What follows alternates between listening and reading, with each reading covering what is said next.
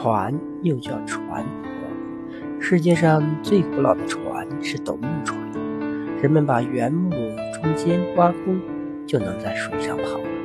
随后出现了有桨和帆的船，后来为了让船跑得更快，就给它安上了发动机。当今最快的船是会向后喷气，利用反冲力向前跑的船。现在的船。大都是钢铁做的，船体中空，重量较轻，锚装在船头，方便船停泊。螺旋桨装在船尾，发动机为螺旋桨提供旋转的动力，螺旋桨则推着船向前跑。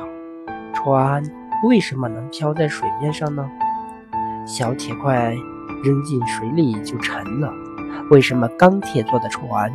不会沉呢，因为漂浮在水面上的物体都会受到水的浮力，而且接触面越大，受到的浮力也越大。船受到的上升的浮力和向下的重力相等，所以船能浮在水面上。不信，你把铁做成铁盒子，只要不漏水，也能浮在水面上。轮船。怎么刹车呢？